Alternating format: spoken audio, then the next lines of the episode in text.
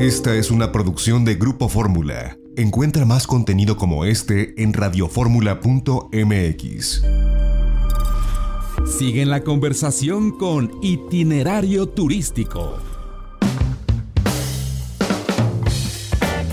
Una de la tarde con ocho minutos tiempo del centro. Yo le agradezco que nos tome la comunicación en este sábado al doctor Baruch Díaz. Él es eh, vocero de la Clínica del Viajero de eh, la Universidad Nacional Autónoma de México y es vocero de la Comisión de Expertos de la UNAM para el COVID. Ya hemos entrevistado a Baruch en este espacio, también en nuestro espacio en televisión. Doctor, gracias por tomarnos la comunicación. Muy buenas tardes. ¿Qué tal, José Antonio? Muchas gracias a ti y buenas tardes al auditorio.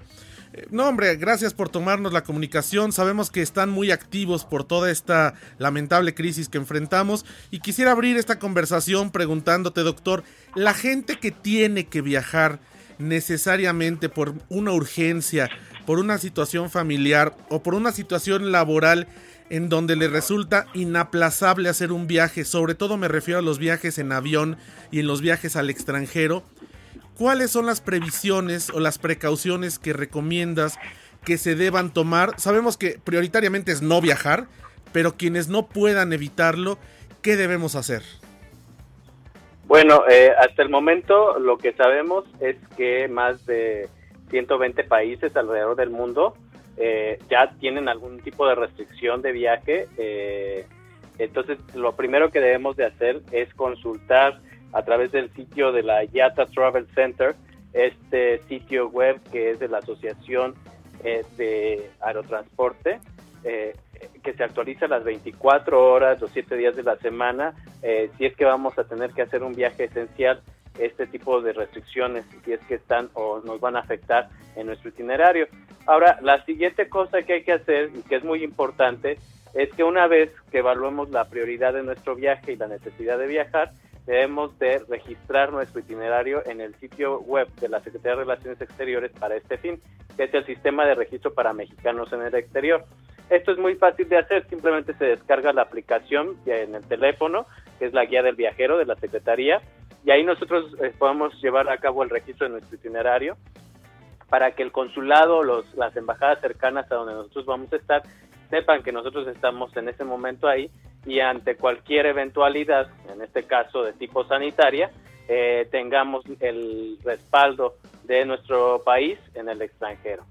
Ahora, otra cosa muy importante que hay que hacer es contratar un seguro de gastos médicos mayores, pero sobre todo un seguro que incluya o contemple este tipo de cobertura eh, de COVID-19. Esta es una enfermedad nueva, entonces debemos de estar seguros que la póliza dé cobertura a este tipo de gastos en el extranjero.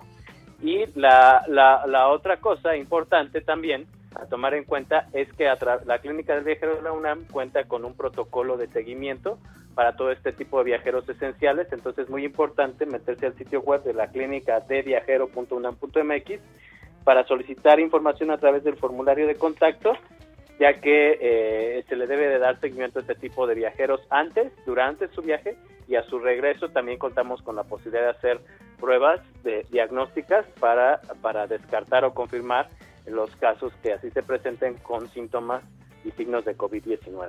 Pues es interesante todo esto que nos apuntes, insistimos, eh, doctor, pues la recomendación y el exhorto serio es no viajar, es no salir de casa, pero sabemos que hay gente, incluso personal eh, del Sistema Nacional de Salud o de cualquier otro rubro, que a, quienes les sea imposible o impostergable el viajar, el salir, y bueno, pues hay que tomar en cuenta todas estas recomendaciones que, que nos emites tú, eh, pues desde la Clínica del Viajero de la UNAM, que por cierto, eh, Baruch, hemos escuchado que tienen ustedes un, ah, un, un sistema para aplicar cierto número de pruebas de COVID-19 ahí en la clínica del viajero. Cuéntanos un poco cuál es el mecanismo, quiénes pueden acceder y de qué se trata.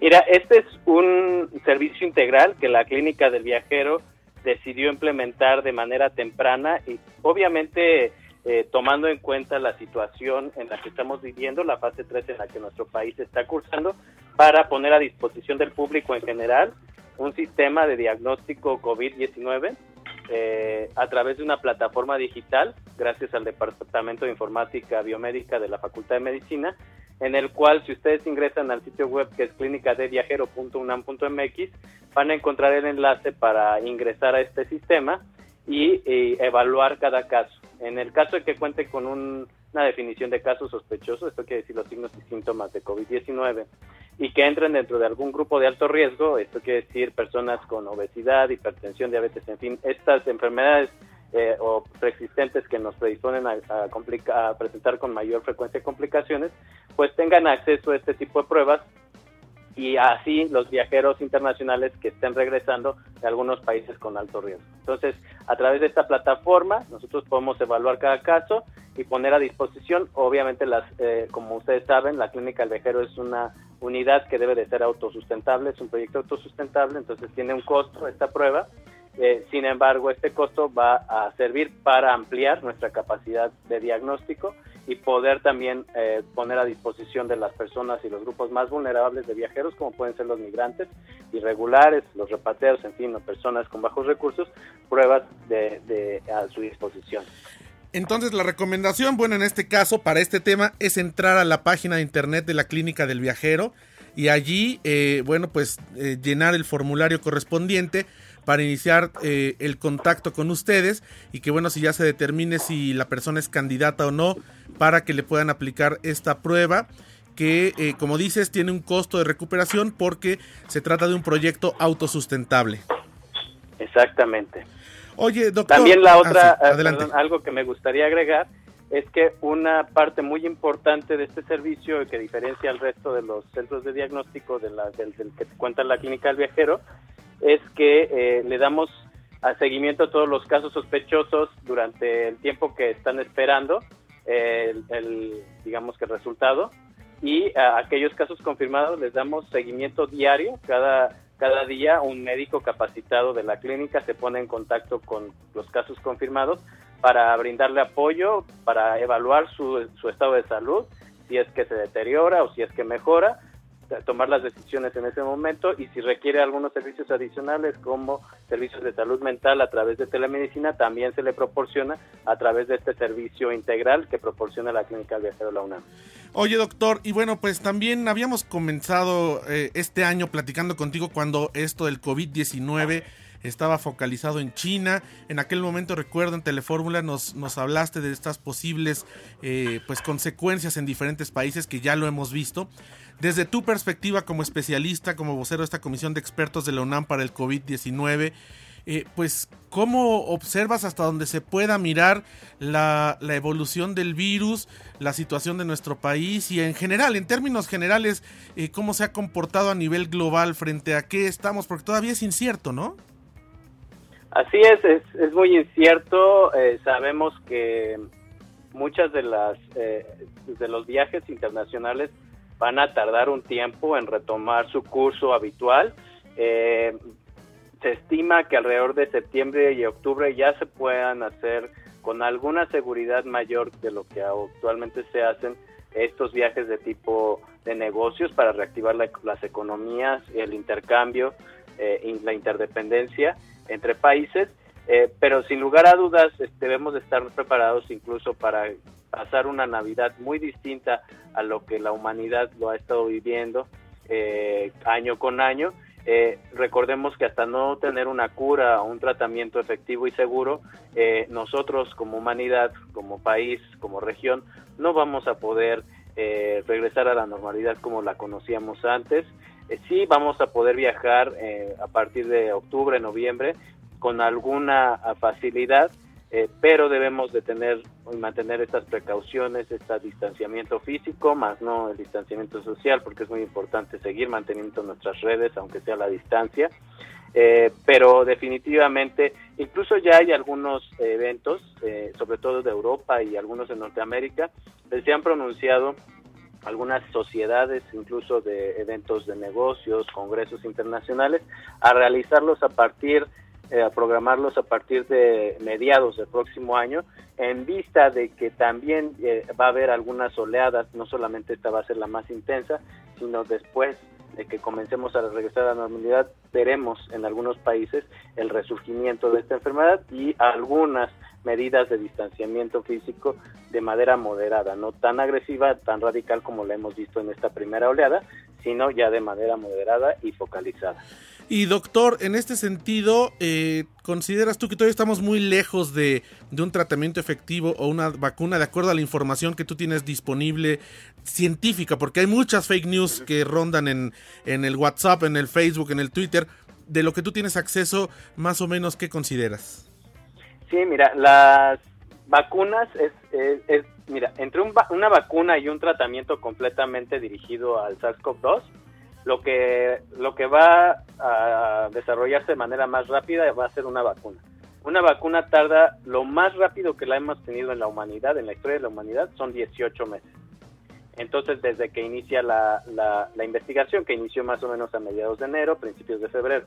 Entonces hay que tener eh, claro que una vacuna segura, efectiva y disponible comercialmente para toda, todo el mundo va a tardar alrededor de un año y medio. O sea, estaremos viendo eh, resultados a mediados o finales del próximo año. Ahora, esto es lo más rápido. Una vacuna es mucho más rápido que desarrollar un medicamento nuevo por completo dirigido para el SARS-CoV-2. Un medicamento puede tardar hasta tres o cuatro años en, en desarrollarse debido a la complejidad que presenta con respecto a una vacuna.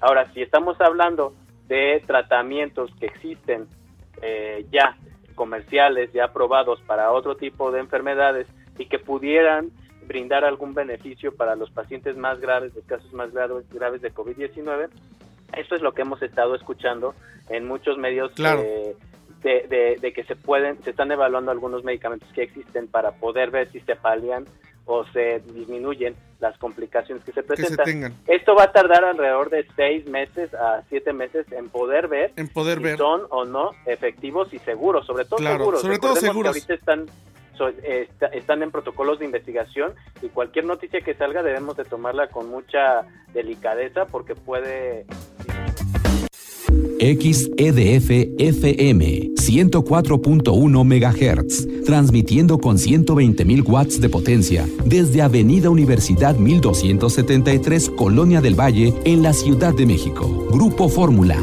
abriendo la conversación.